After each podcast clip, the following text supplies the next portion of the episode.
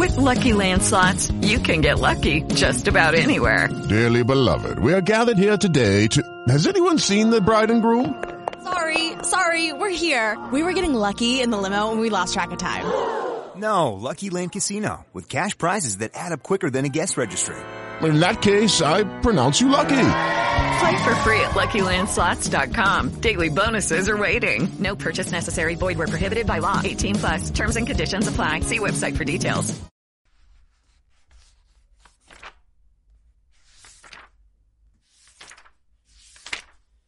La mañana del 3 de febrero, Beto abrió los ojos unos minutos antes de que sonara la alarma, sabiendo que ese día, con 82 años, iba a morir.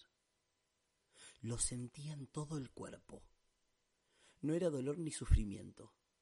Era algo extraño, como la primera vez que había fumado marihuana en las escaleras de la Biblioteca Nacional. Esa tarde estaba con su amiga quien le convidó de un porro mal armado. Él llenó los pulmones con el humo denso y en no más de tres minutos se le había incrementado la sensibilidad en todo el cuerpo.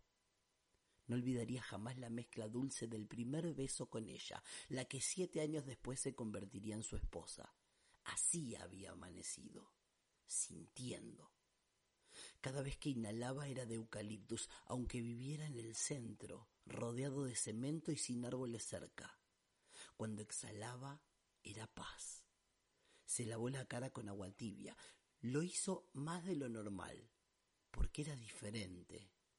Se quitó el pijama y se vistió con el pantalón de pana negro y un buzo a rombos. Lo sorprendió la gama de colores, más brillantes que de costumbre.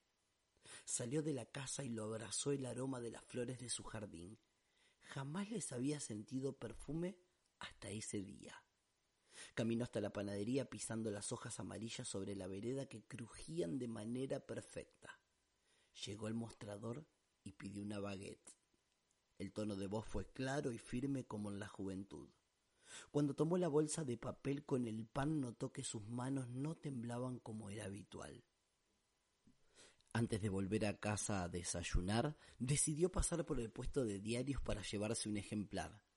De camino a su casa se dio cuenta que los vehículos habían reducido la contaminación sonora. Cruzó nuevamente por el jardín de flores silbando una melodía maravillosa que hizo salir a su perro de la casilla a saludar. Él le lanzó un trozo de pan y el animal lo agarró en el aire. En la cocina preparó un café con leche y cortó el resto del pan en rodajas.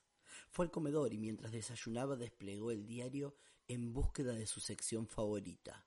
En los obituarios leyó su nombre completo con fecha de muerte el día anterior y no le llamó la atención, ya que siempre había sido un tipo muy puntual.